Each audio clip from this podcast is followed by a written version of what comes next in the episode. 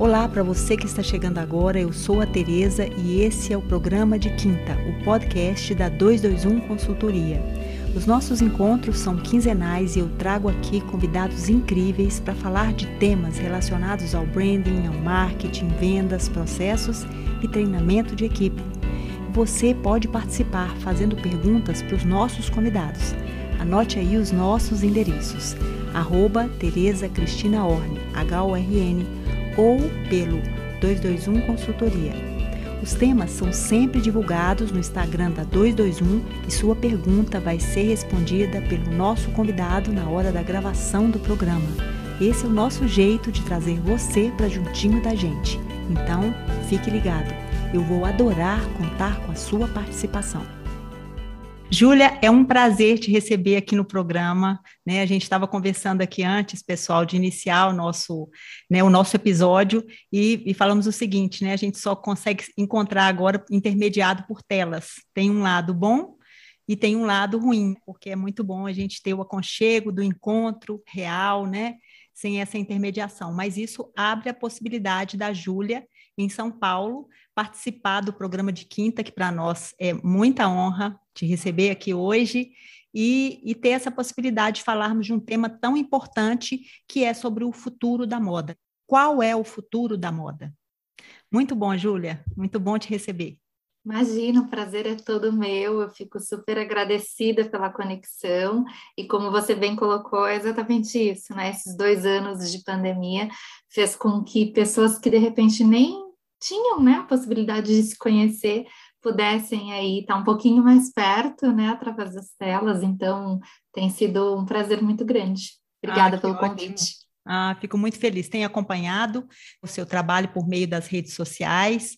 Li recentemente um artigo excelente que você escreveu para a Carta Capital. Inclusive, a gente tem uma pergunta aqui sobre ele hoje, tá, pessoal? Um artigo maravilhoso que eu acho que vale todo mundo procurar esse artigo para ler. Então, eu quero começar te apresentando, Júlia.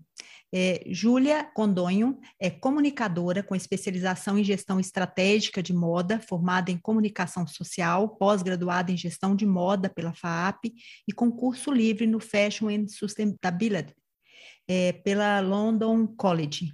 Presente no mercado de moda há 15 anos, atuou em marcas reconhecidas do setor como Arezo e a Farm. Hoje, ela é docente com cursos de moda e beleza em instituições em São Paulo, no Senac São Paulo, e segue como especialista e professora de moda e sustentabilidade através de diversos cursos e organização.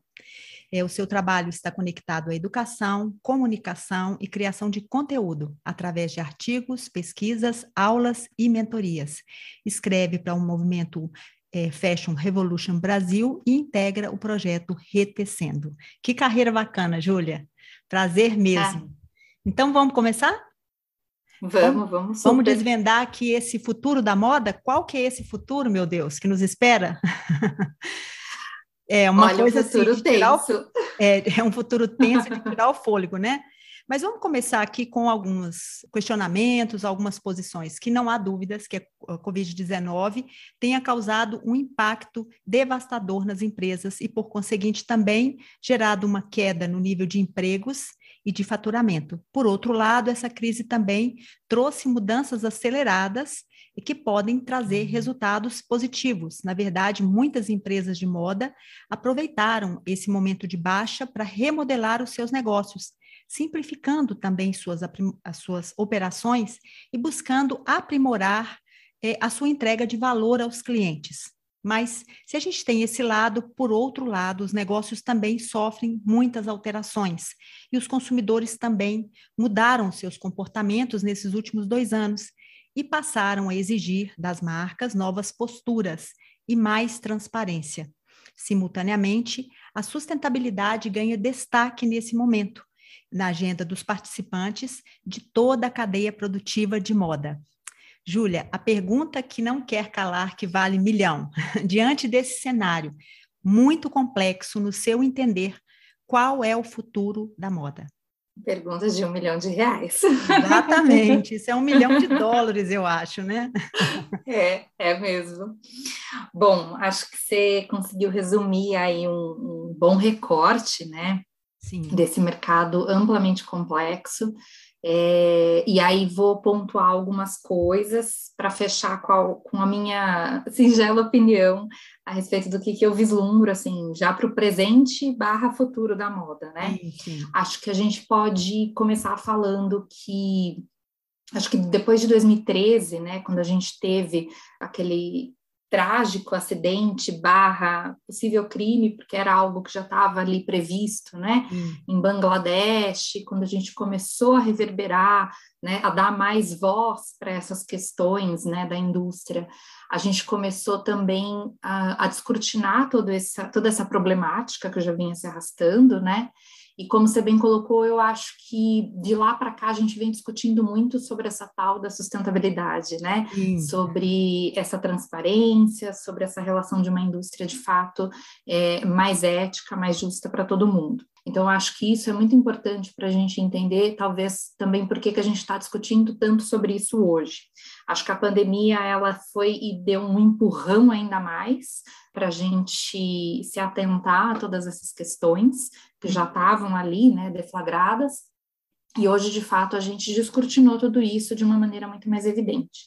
É, bom, eu acho que a pandemia eu, eu não gosto, assim, eu tenho muita resistência quando alguém fala sobre o lado bom da pandemia, eu acho que não existe um lado não. bom da pandemia, né? Não. Ela só simplesmente vislumbrou coisas que já estavam ali é, bastante complexas, é, e acho que ela fez esse papel de, de, de provocar a gente a olhar ainda mais para essas fissuras.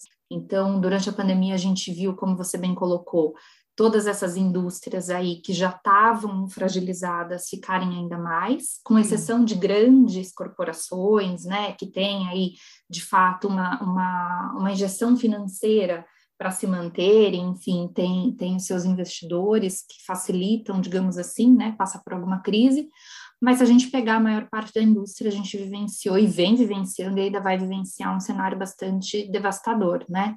A BIT até um, relatou, né, em algumas pesquisas mais recentes, né, que mais de 70% da, do setor, né, têxtil aqui no Brasil vem sofrendo bastante é, com todo esse cenário, e acho que fica fácil para a gente perceber que, apesar da gente ter no Brasil uma situação bastante cômoda, né, no sentido de a gente ser hoje um dos poucos locais onde a gente tem a cadeia produtiva ainda completa, né? A gente consegue desde a produção da fibra, né, da matéria-prima ali, até o produto pronto, né? A gente tem essa vantagem, vamos dizer assim.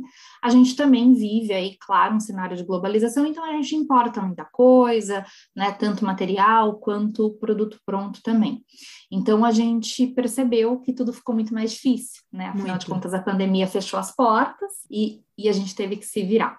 Então, acho que isso aterriza a gente para entender onde a gente está hoje e aí eu acho que isso também já traz algumas respostas sobre o tal do futuro da moda, né? Sim. Acho que uma grande provocação que a gente percebeu foi que a gente vai sim ter que se provocar cada vez mais ao tal do localismo, como a gente já vinha falando. A gente vai ter sim que tentar se provocar cada vez mais para reinvestir internamente, então, a gente sabe que a gente vem aí, mesmo sendo um país que tem possibilidade produtiva, né? Uhum. A gente sabe que falta ainda investimento ou falta incentivo fiscal, ainda produzir às vezes sai muito caro, às vezes é mais fácil você importar do que produzir. Muitos diversos impostos muitos impostos, Sim. então são muitas, muitos entraves, né? Então, um, acho que uma coisa que a gente vem discutindo muito é realmente essa relação de trabalhar internamente, de realmente conseguir fazer com que as coisas funcionem aqui dentro, para não no sentido de se fechar, fechar fronteiras, mas a gente percebeu que ficou muito mais difícil. E, e, veja que, que coisa, assim, quase que absurda, né? Se a gente pensar que a gente hoje é um dos países com maior índice, né, de produtividade do algodão, que é uma das matérias-primas mais utilizadas, e ainda assim a gente ficou sem algodão internamente. Sim, algodão. É. Porque era Até mais vantajoso você... Exportar. Exato. É muito mais vantajoso exportar. Então, Exato. Como um primeiro ponto, você chama atenção da questão do localismo, né? De se tentar aproveitar a nossa cadeia produtiva, uma cadeia completa. Eu recentemente li num artigo que nós somos a cadeia produtiva do, a maior cadeia produtiva completa do Ocidente. Eu não sabia disso, isso para mim era um dado novo, eu sabia que tínhamos a cadeia completa, mas não a maior do Ocidente. Então, isso nos dá né, uma frente muito grande, mas ao mesmo tempo temos entraves da questão da produção cara e que nos inviabiliza muitas vezes de manter e de dar mais atenção à produção local. Exatamente. E a gente está falando de uma indústria que é responsável por uma fatia bem expressiva de empregos, né? Sim. Ela está aí entre o primeiro e segundo setor que mais gera o primeiro emprego, Sim. né? Por, exatamente por ser uma cadeia produtiva tão grande, né? Então Muito são muitas grande. possibilidades. Claro que a gente não está nem entrando nos recortes de como operam esses empregos, né? Sim, que aí é, já seria vezes, uma bandeira dois. É, porque muitas vezes esses empregos são todos né, fora da, né, da, da legalidade, muitas vezes em condições de trabalho muito ruins. Né? Exato. Mas mesmo assim fornece essa primeira oportunidade de trabalho para muitas pessoas. Exato.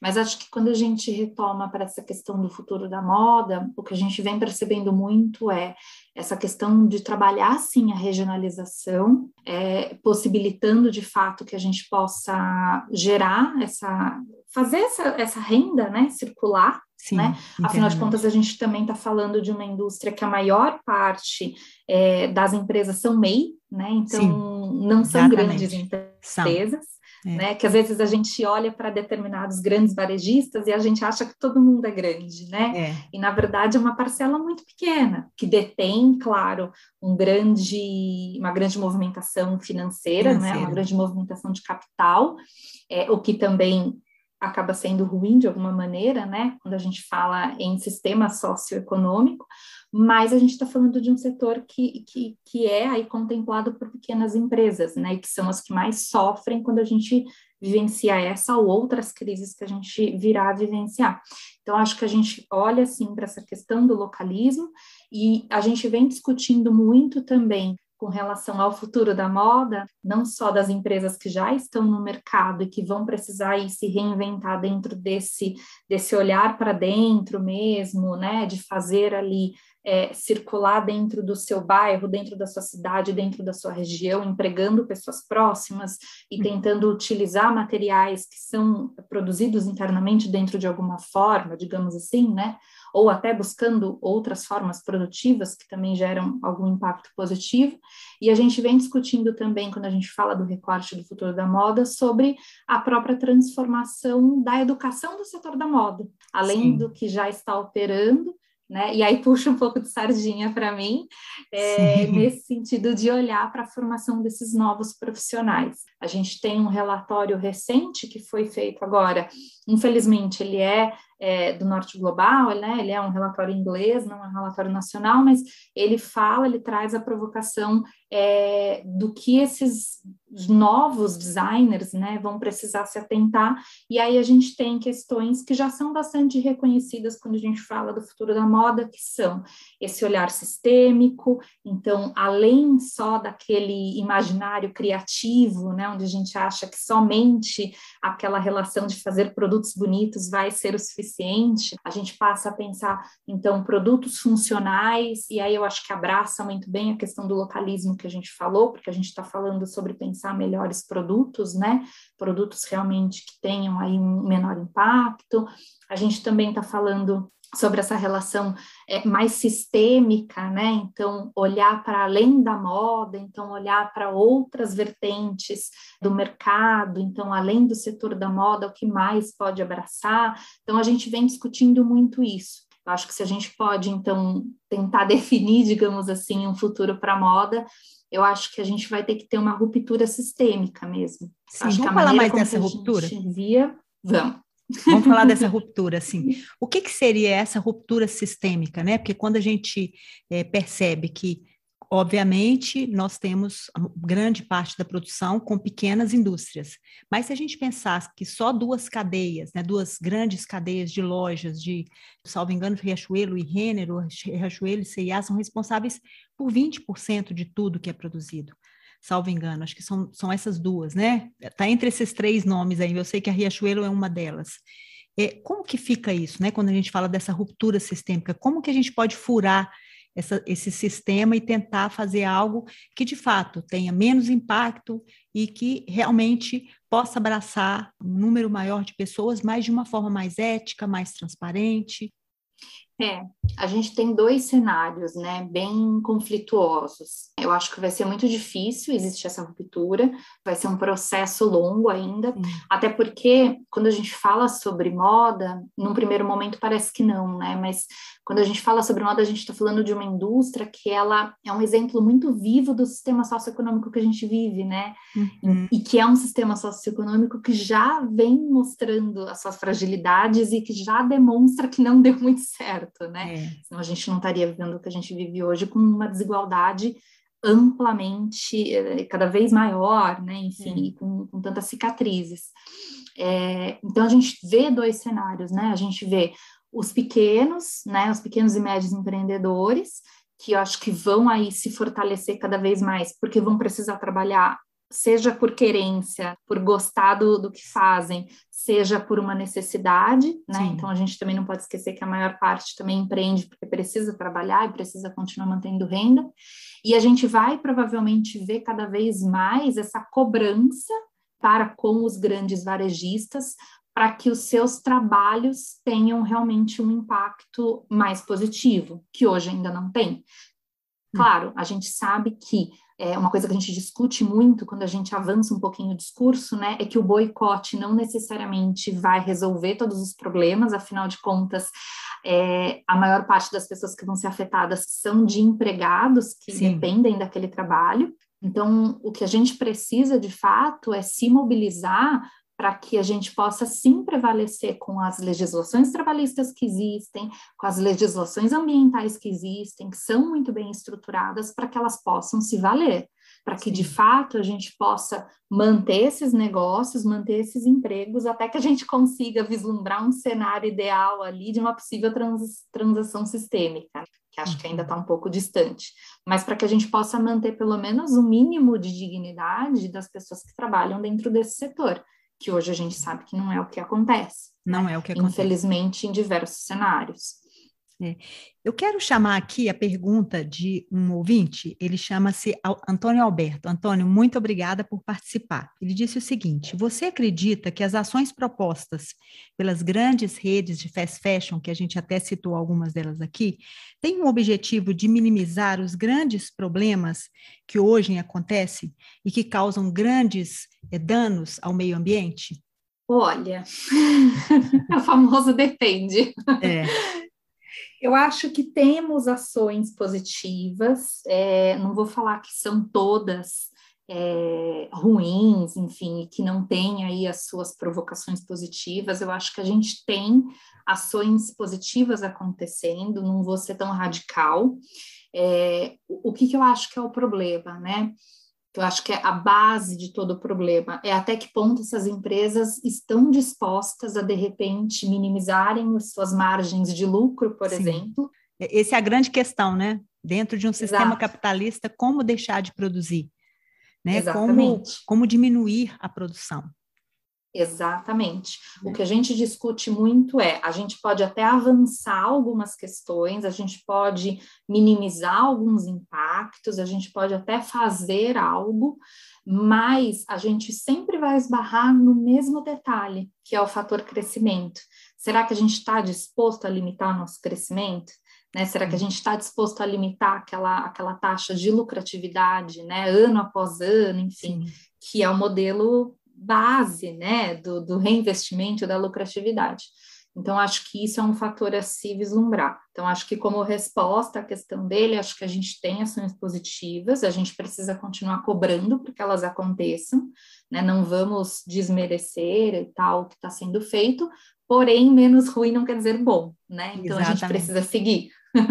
Isso, Antônio. Então, é isso, tá? Ações acontecem, mas obviamente não é algo que acontece de uma hora para outra. A gente não pode dizer que vai haver uma ruptura né, nesse modelo de gestão e de crescimento que você é, sinalizou aí. Então, existem, né, bom, nós vamos ter que ainda viver mais para ver o resultado desse, desse processo, e que eu acredito sim, né, o Instituto CIA tem ações muito legais, e outras da própria Rechueiro, da própria Renner, eles têm ações sim, que são muito importantes, mas ainda assim é necessário ter um volume maior de ações para que a gente possa minimizar os danos que são causados ao meio ambiente, aos recursos hídricos, né, a gestão das águas, a reutilização de tecidos e de sobras, que a gente sabe que ainda é muito grande, não é mesmo? Exatamente. Ótimo. Então vamos para a nossa segunda pergunta. Bom, se a gente avalia as tendências, Júlia, a gente percebe que as empresas precisam investir numa perspectiva omnichannel. Afinal de contas, as pessoas se acostumaram com a possibilidade desses dois canais. Mas precisa sim que elas sejam enfatizadas pelas questões da sustentabilidade, da inovação, né, ao longo da cadeia de valor. Os consumidores, como a gente falou, e também os investidores, começam a olhar para esse lado, né, sobretudo para as questões do ESG. E essas empresas, elas precisam sim trabalhar melhor, né, com ou recompensar melhor também os seus trabalhadores, ter um respeito maior pelo meio ambiente, e obviamente tudo isso vai trazer um processo de maior responsabilidade e por que não falar também de agilidade. Dentro da sua compreensão, Júlia, é possível as empresas atenderem a todas essas demandas? Combinando, de um lado, excelência operacional, que foi aquilo que a gente falou, né? Assim, o tempo todo a cadeia precisa gerar recursos para voltar reinvestimento e alimentar esse, essa cadeia. E, ao mesmo tempo, respeitar a questão da responsabilidade socioambiental? Olha, é um desafio tanto, assim, eu acho que pega bastante carona no que a gente falou agora há pouco. Sim. Acho que a gente pode colocar no radar algumas questões. A gente vem discutindo muito sobre todos esses relatórios, toda essa palavrinha mágica que virou a sustentabilidade, né? Sim. Que agora a gente assiste comercial de banco, tem a palavra, é. a gente entra na farmácia, tem a palavra, enfim, Sim.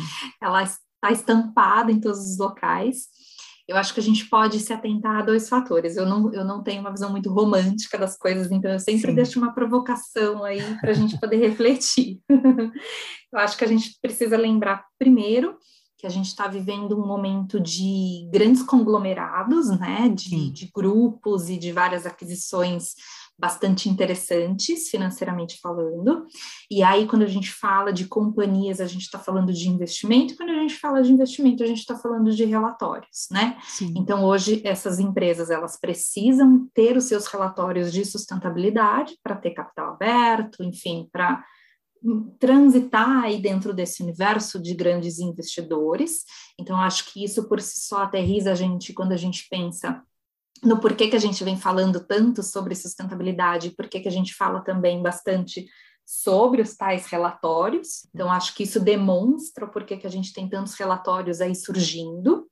Mas acho também que existe essa relação, né? Necessidade barra emergência da gente fazer algo. Então, acho que até continuando o que a gente começou no nosso papo falando sobre o cenário pandêmico, as empresas perceberam aí que a conta está chegando e que a gente vai ter que se mobilizar para de fato conseguir apresentar um cenário razoavelmente melhor, porque senão não tem cenário nenhum para a gente apresentar, né? Tem nada, né? É, não tem nada. Então, eu acho que é um processo. Eu acho que não é o um processo tão rápido quanto o que a gente precisaria, no sentido de emergência, mesmo de sobrevivência do clima. A gente tem acompanhado aí por mais que a gente tenha tido o Acordo de Paris com relação né, ao, ao não aumento, né, ao não, a não elevação né, da temperatura da Terra, a gente está percebendo que isso não está acontecendo.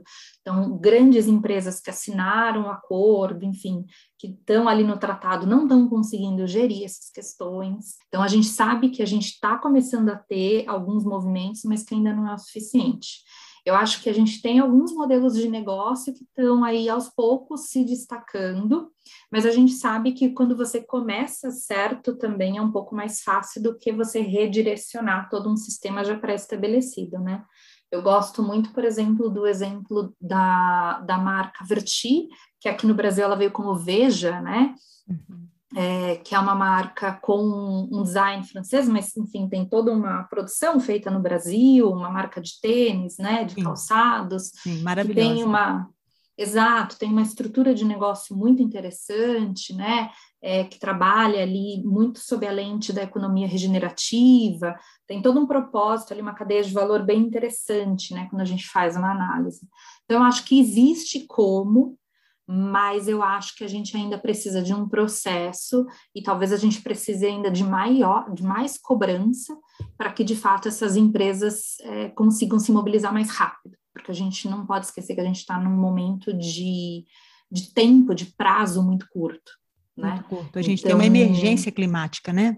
Eu acho Exato. que isso é algo que a gente precisa colocar, porque eu tenho um pouco de receio, Júlia, quando as palavras entram na moda. É, palavras que estão no momento na moda: engajamento, sustentabilidade, né? A sigla ESG virou assim uma coisa que as pessoas nem têm noção do que seja, mas ela se transforma em uma coisa clichê, que muitas vezes é apenas um verniz, né? Então você passa um verniz de sustentável, quando na verdade as suas ações não estão refletindo isso. Então, de nada adianta, ah, a minha empresa é sustentável, mas o que, que significa sustentabilidade? Ah, dentro da minha empresa as pessoas, as equipes são todas engajadas. O que, que significa isso? Então, precisa-se, antes de mais nada, é, é, outra palavra também que está muito na moda é storytelling. Nossa, tem que ter um storytelling, mas eu acho que mais do que um storytelling, você precisa ter um story doing, né?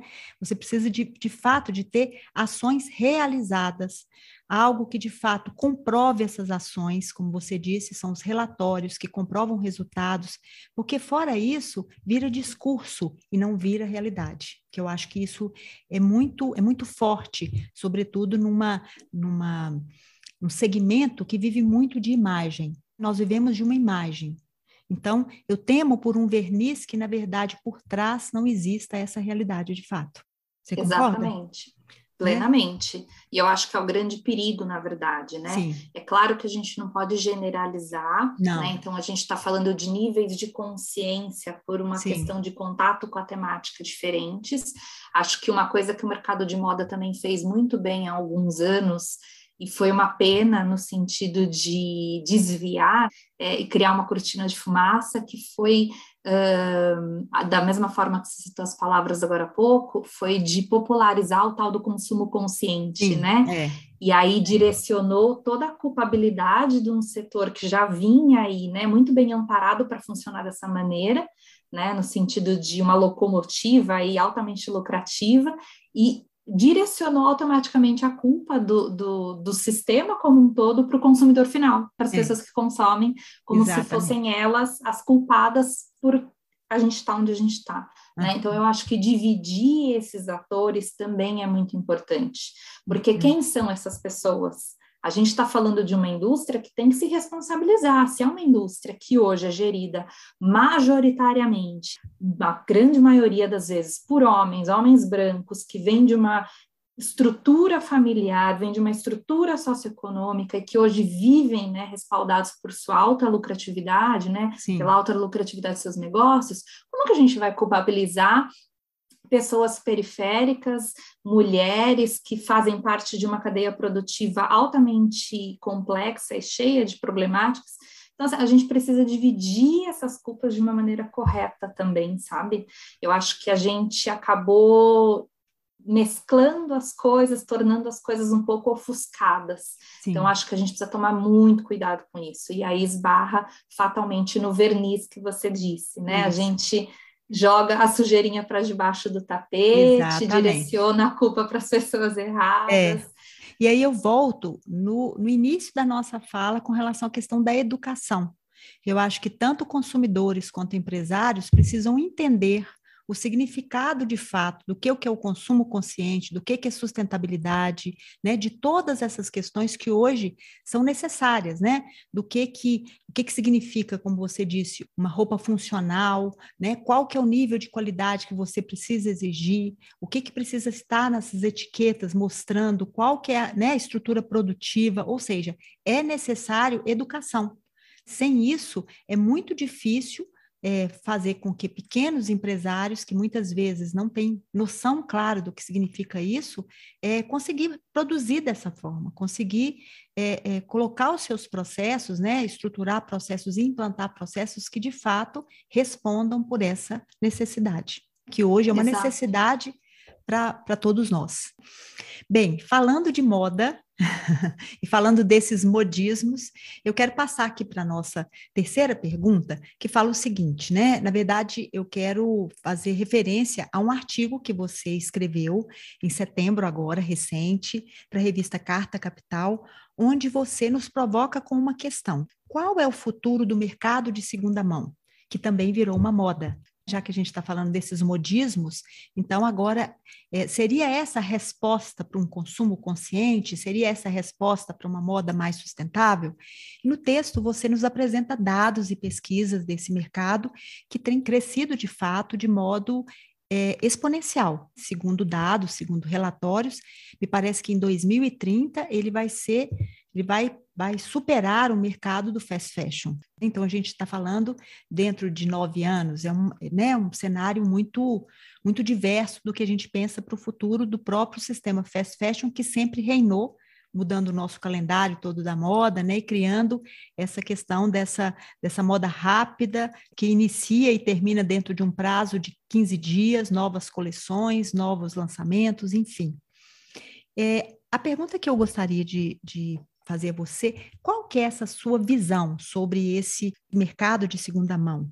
Você pode falar um pouco mais é, sobre o que você fala no finalzinho do, do seu artigo, que fala assim: teria o mercado de segunda mão se tornado, entre, entre aspas, a nova reciclagem da indústria da moda? Fala um pouco claro. para a gente sobre isso. E parabéns Não, pelo lá. artigo, viu? Adorei.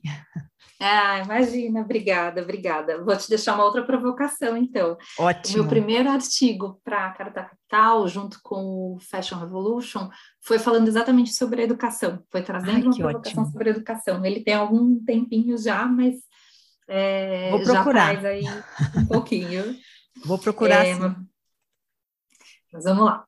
Bom, um, a provocação da palavra reciclagem foi, foi, enfim, foi proposital, né? Foi, foi uma provocação real, porque quando a gente fala sobre reciclagem, a gente tem discutido muito, né? Para além da, da, da, indústria da moda, a gente vem discutindo muito sobre o papel da reciclagem, porque parece que quando a gente fala, né, sobre a indústria do plástico, que hoje é um, uma pauta assim de muitos dias de discussão, a gente colocou a reciclagem como uma solução para o plástico, né? E a Sim. gente não discute sobre a produtividade do plástico. E eu quis exatamente trazer essa palavra para a moda, porque talvez a gente esteja aí correndo o risco de fazer a mesma coisa com o mercado de segunda mão, né? Em tornar o mercado de segunda mão a tal da reciclagem para o fast fashion, né?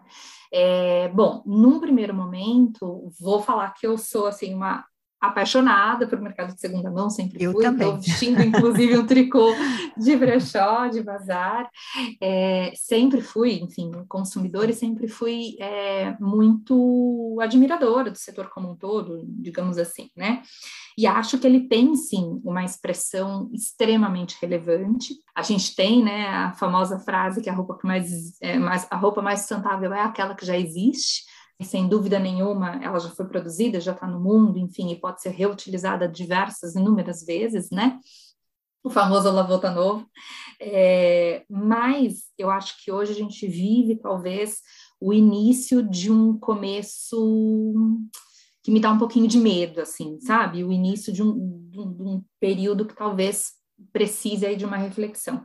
Porque quando a gente começou a falar sobre essa ressignificação das peças e os brechós é super legal, incrível, vamos continuar fazendo circular, né? E tem aí diversas possibilidades, seja para gerar renda, né? No sentido das pessoas conseguirem vender aquilo que não usam mais e fazer um dinheirinho no final do mês, seja realmente no propósito de botar a peça para circular, e aí não precisa nem necessariamente ser no sentido da venda, pode ser uma feira de troca, enfim, todas as possibilidades desse mercado de segunda mão. Mas hoje, talvez a gente esteja vivendo um cenário que a gente está com o mercado de segunda mão realmente crescendo, crescendo, porque a gente tem uma produtividade de primeira mão, vamos dizer assim, Gigante. exacerbada. Então, a impressão que eu tenho, numa analogia assim, um pouquinho mais chula, assim, é que a gente esqueceu a torneira aberta. Então, a gente está ali com a torneira de, de roupas sendo produzidas ali de uma maneira absurdamente alta, né? A gente tem uma, uma produtividade muito expressiva em número de produtos mesmo, anualmente, e a gente simplesmente está comercializando, arrumou uma nova forma de fazer dinheiro com esses produtos. Então, a ideia do artigo foi trazer muito essa provocação, não foi no sentido de falar a respeito do não vamos valorizar o mercado de segunda mão, muito pelo contrário, acho que ele tem assim um lugar de extrema importância, mas acho que ele precisa de um ponto de atenção aí. Será que ele está realmente ocupando esse lugar de circularidade ou ele só foi mais uma forma de eu fazer dinheiro com a moda? Né? Afinal de contas, eu continuar produzindo da maneira com que eu produzo, a quantidade que eu produzo e continuar vendendo, não resolve o problema. Eu não, não, não fui ali na raiz, né? É enxugar gelo, como a gente fala. Sim. Né? Se a gente pensar que quando a gente fala no impacto da indústria, a gente está falando na produção, né, na quantidade de produtos, na quantidade de recursos que eu preciso e coisas do tipo, eu continuar, só, eu, eu aumentar e prolongar o tempo de vida desse produto não é necessariamente só o que vai resolver.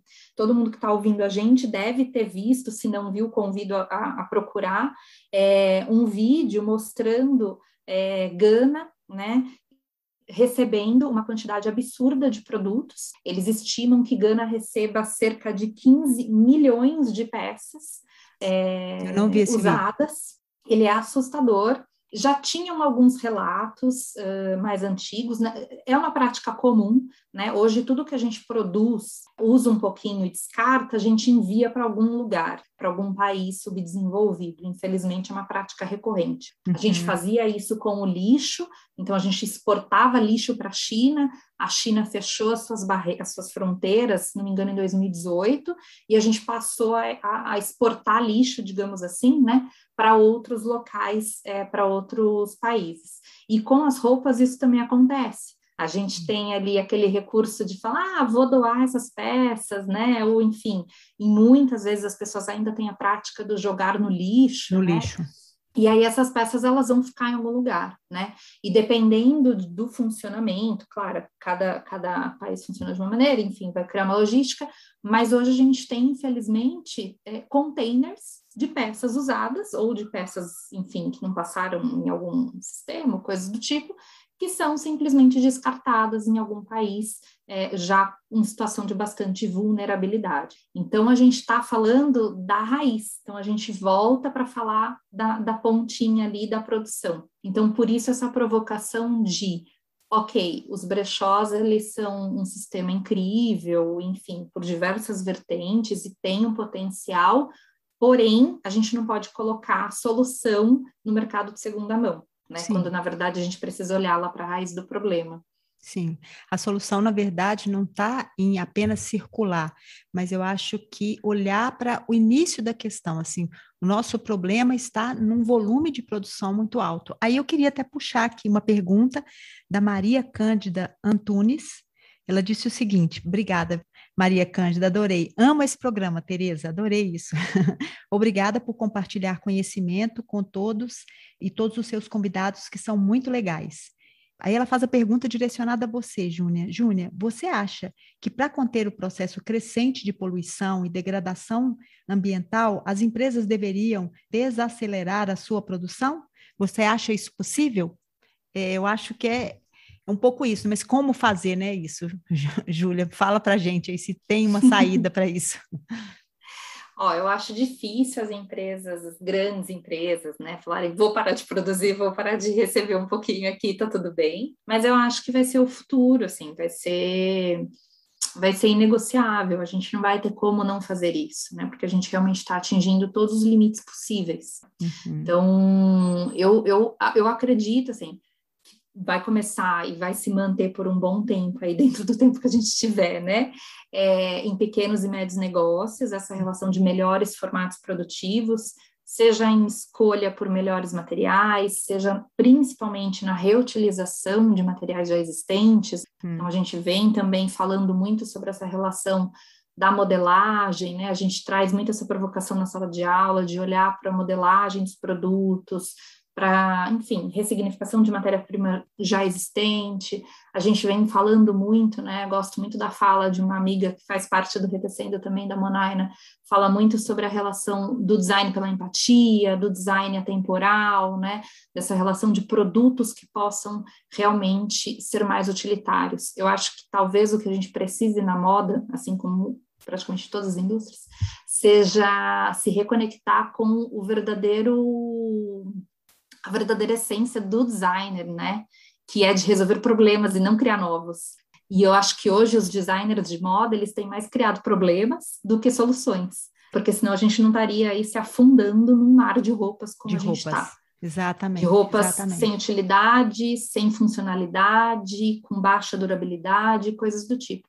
Então, talvez a gente precise se reconectar com esse papel de realmente conseguir atender necessidades reais, seja das pessoas, seja do planeta, enfim, seja da, maneira como a gente vive aqui. Sim. A gente precisa se lembrar disso, não tem mais para onde correr. Isso mesmo. Eu acho que é, você me fez lembrar aqui, eu estava até procurando aqui, porque eu não estava me lembrando do nome da marca que eu amo, que é a Patagônia, que há muito tempo atrás ela trouxe uma jaqueta, foi um lançamento, salvo engano, foi um caso assim, era uma jaqueta que o, né, o slogan era não compre essa jaqueta.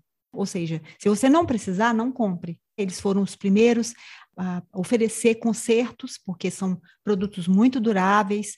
Então, acho que, de repente, talvez é, as próprias indústrias, eu acho que a Leves tem feito um trabalho em cima disso também, mostrando que é possível dar mais durabilidade ao seu próprio jeans. Então, como consertar aquele jeans, como usar mais tempo seu próprio, né, sua, sua própria peça e não simplesmente, como a gente tem percebido, grandes é, conglomerados de moda fazendo.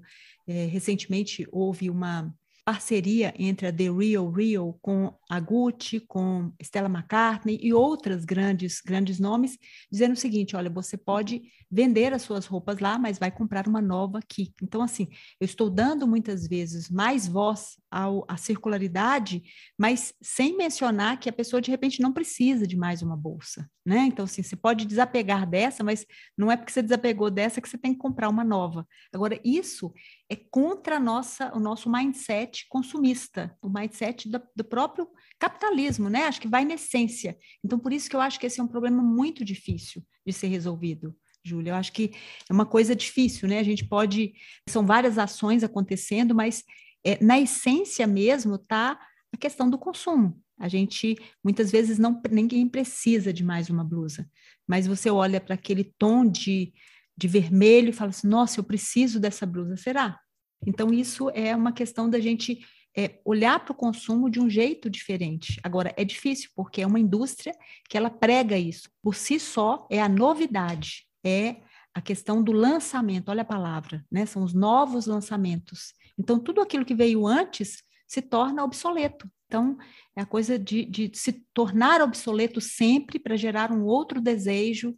Então, isso é uma coisa é uma conta que acaba não fechando nunca. Como você disse, assim, containers e containers de roupa e a gente afundando em roupa, roupa, roupa, e é complicado por uma indústria tão poluente como a nossa. É, Difícil. A gente tem, assim, muitas reflexões, mas a gente ainda não tem uma resposta fechada. Infelizmente, é. assim, a cada troca que eu participo, a cada, cada, cada conversa que a gente tem, a gente avança um pouquinho, a gente descobre coisas novas. O exemplo que você trouxe da Patagônia, eu acho que é incrível, acho que é, tem toda uma reestruturação ali muito bem feita, né?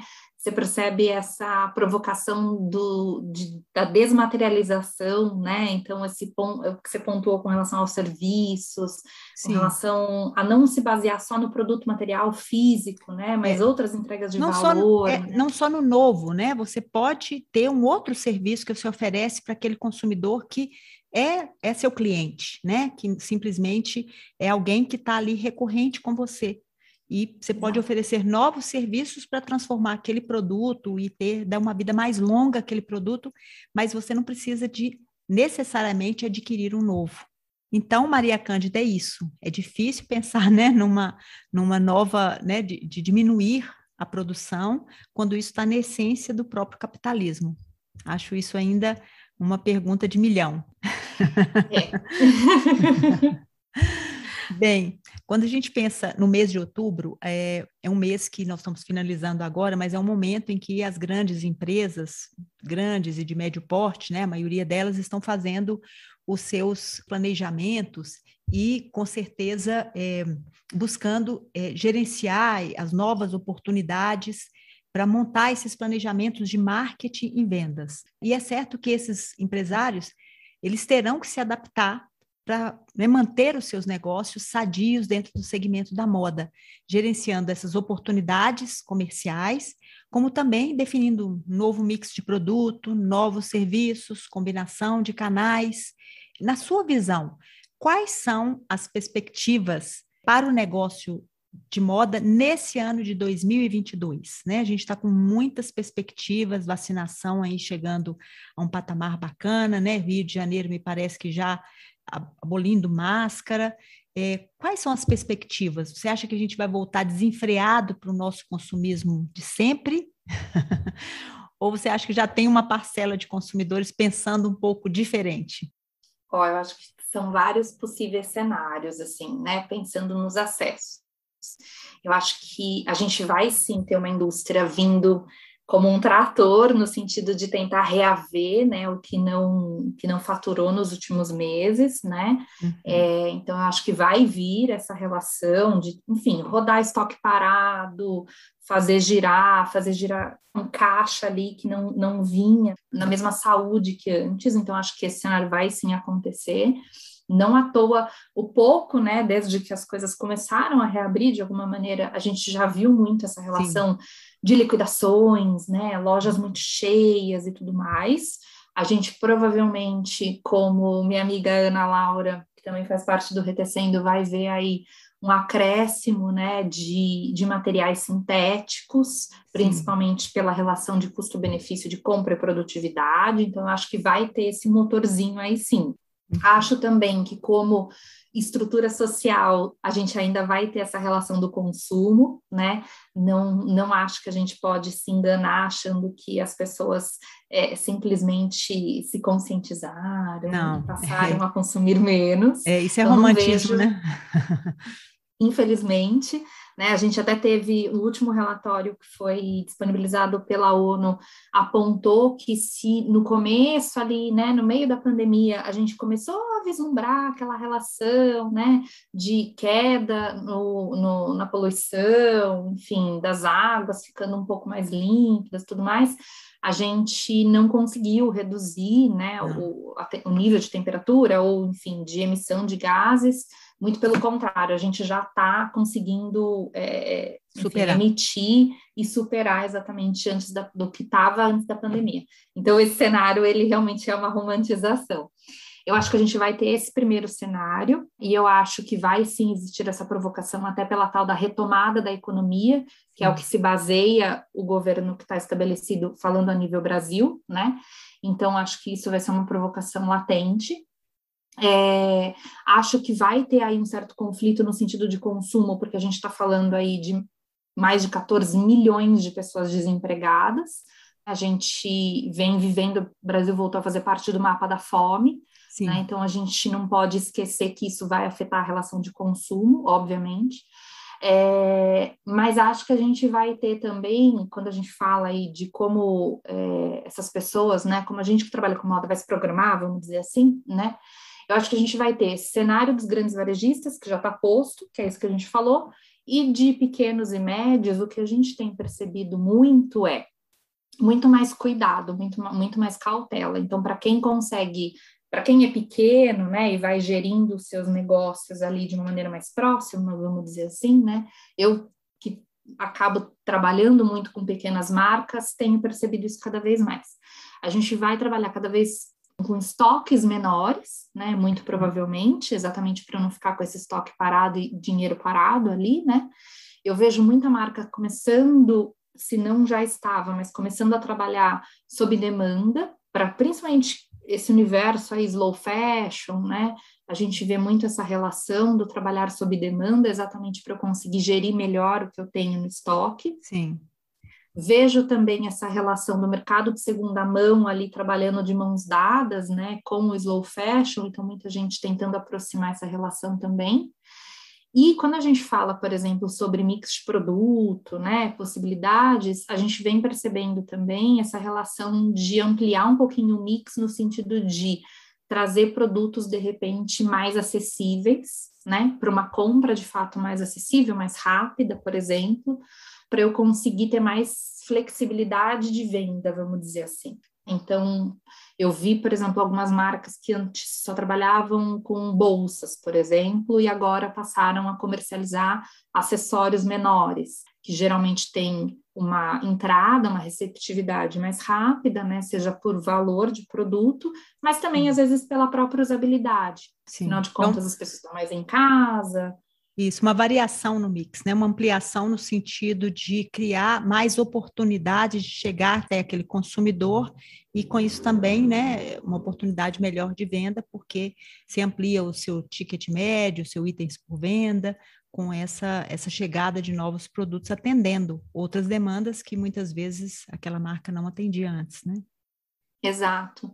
E assim, falando muito, acho que para o pequeno e médio, né, que é uma parcela significativa, é esse trabalho colaborativo mesmo, né? Então a gente voltou a ver o movimento aí das feiras ou marketplaces, né? Espaços que funcionam de alguma maneira coletivamente, né?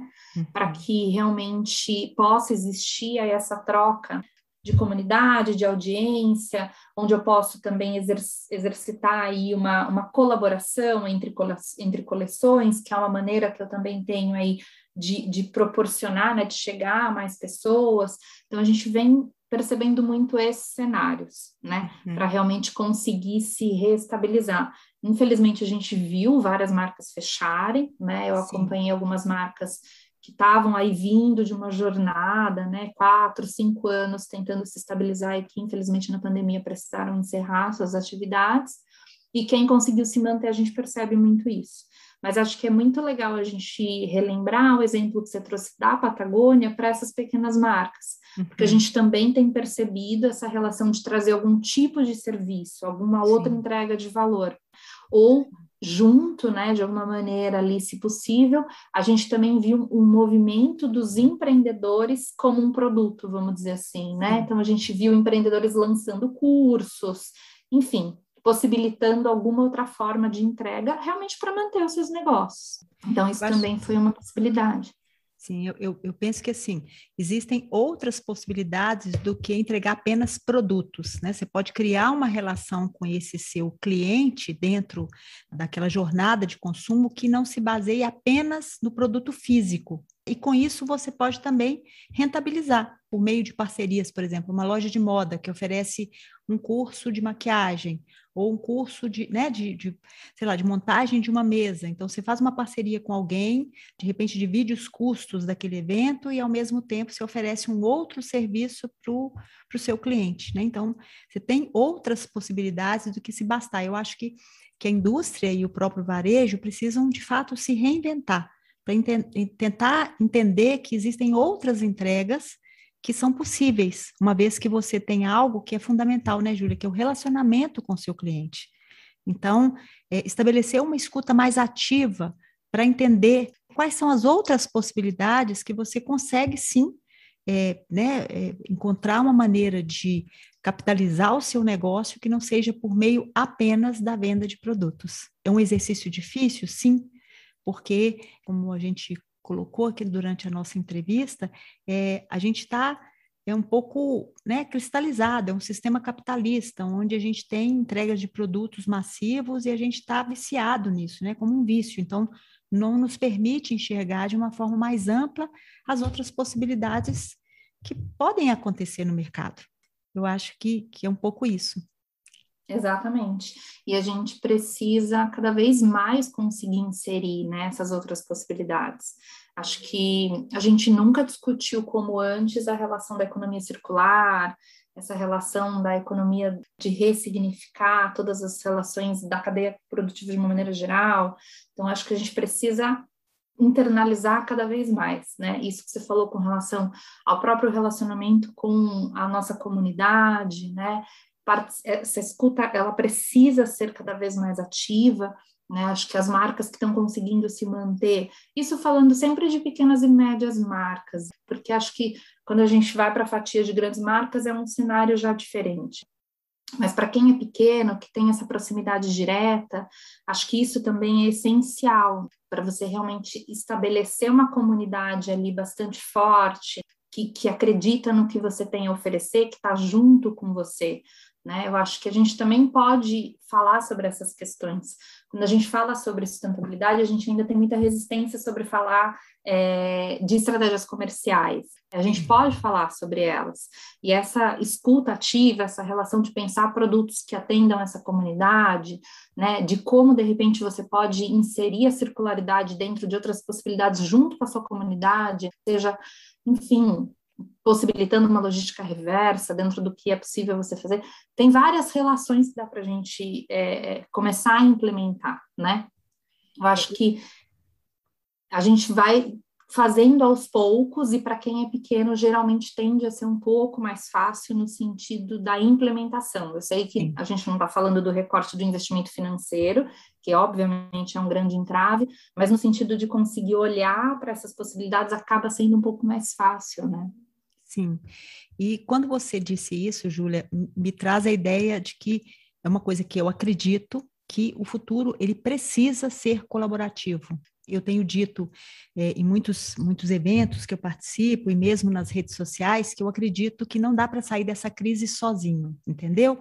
A gente precisa pensar é, de uma forma colaborativa, porque pensando junto, você consegue encontrar estratégias e consegue encontrar saídas mais possíveis, porque você divide custos, você cria novas possibilidades, você abre a sua mente para essas novas possibilidades que antes não eram pensadas e, e consegue pensar de uma maneira mais ampliada do que simplesmente, né, do que sempre foi feito, da forma como foi feito.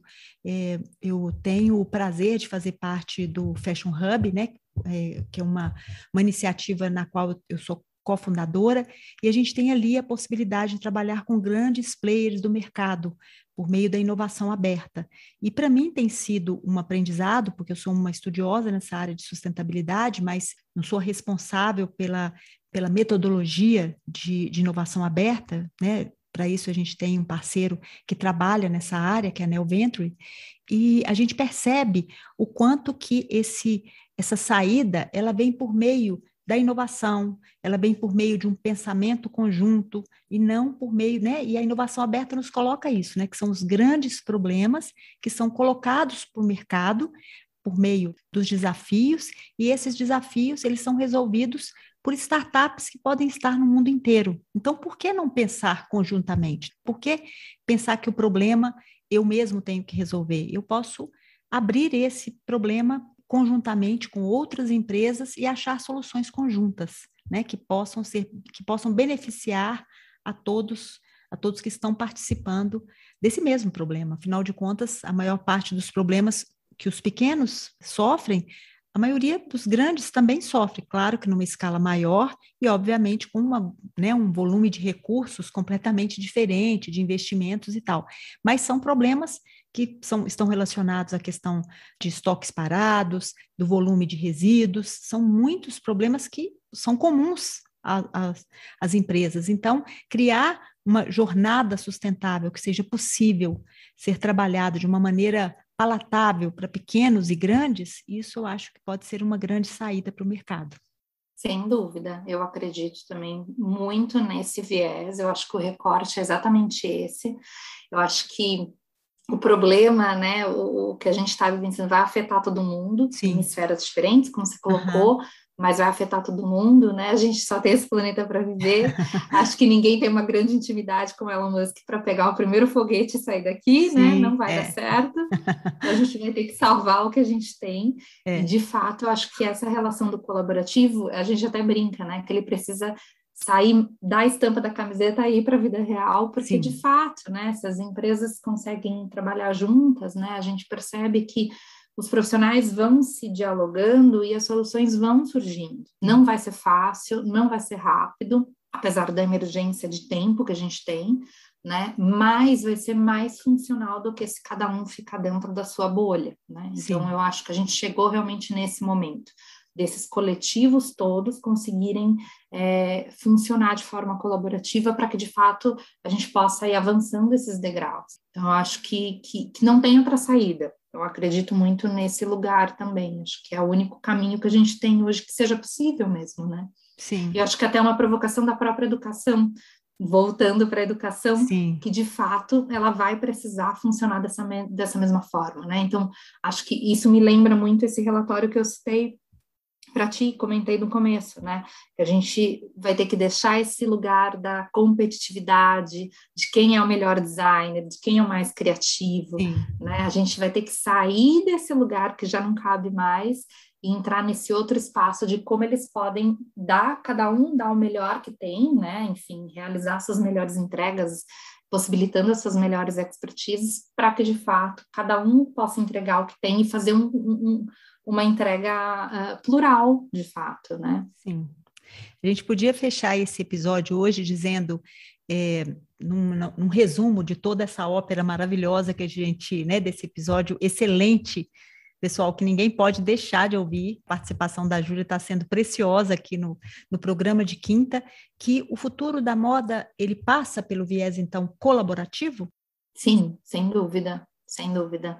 E ele precisa ser colaborativo para todo mundo, de fato, né? Sim. Ele precisa chegar para todo mundo, chegar para a pessoa que, para o profissional que, enfim, pensa, cria aquele produto, para o profissional que costura, para o profissional que vende, para o profissional, enfim, para todos, né? De uma maneira mais igualitária. A gente sabe que, obviamente, isso não vai ser rápido, mas ele precisa, sim.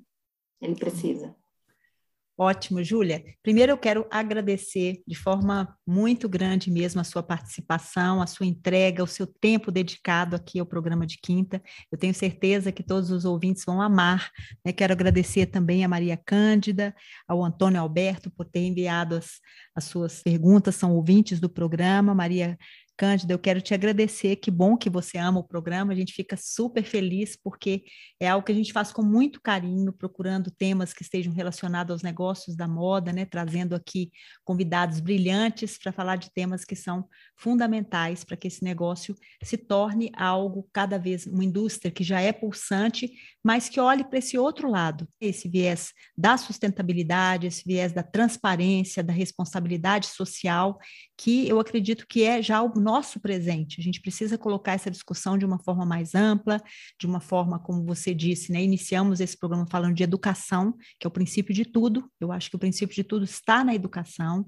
A gente precisa tornar essa educação é, algo palatável, mais simplificado, para que todas as pessoas possam usar e realmente ter uma forma de trabalhar melhor, que seja produtiva, que obviamente são necessários os ganhos comerciais, as empresas vivem disso, os empregos só existem se as empresas estiverem vivas e pulsantes, mas que esse outro lado esteja também na pauta, esteja dentro de uma, de uma visão clara, seja dos grandes empreendedores, como também dos pequenos empreendedores.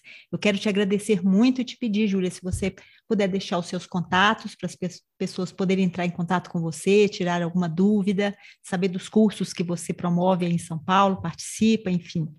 Claro, imagina, eu que te agradeço pelo convite, a gente podia ficar horas aqui conversando. Também. Adorei.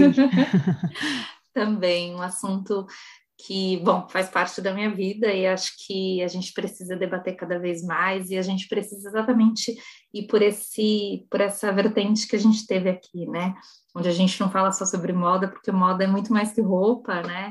É, abre muitas possibilidades, né? Acho que falar sobre educação, sem dúvida alguma, é, é o fio condutor de tudo. A gente está aí no centenário de Paulo Freire, e acho Nossa. que traz aí, reforça o, tanto que a gente precisa, né, fortalecer a nossa educação, seja para a formação inicial, seja para a formação de tantos outros profissionais. É, e deixo super meu contato. É, todo mundo pode me encontrar pelo meu perfil no próprio Instagram, como arroba Julia Codonho, mas também pode ler meus artigos no meu site, como juliacodonho.com. E hoje eu tenho o prazer de poder escrever junto ao Movimento Fashion Revolution também, que eu acredito muito como uma entrega super relevante, né, super reflexiva. Então, eventualmente também é, estou por lá e a gente pode super continuar se conversando. Enfim, deixo todos os meus contatos e fico aí é, aberta para a gente conseguir continuar esse papo. Ótimo, ótimo. Muito obrigada, e eu quero ter a oportunidade da gente poder trazer de novo a Júlia aqui para o programa, para que a gente possa discutir né, desdobramentos e trazer boas notícias para o nosso segmento, né, um segmento que a gente tanto ama, e mas que precisa realmente pensar sobre essas questões que trouxemos hoje aqui. Muito obrigada, querida. Até uma próxima oportunidade. Até, eu que agradeço. Obrigada para todo mundo que ficou com a gente também.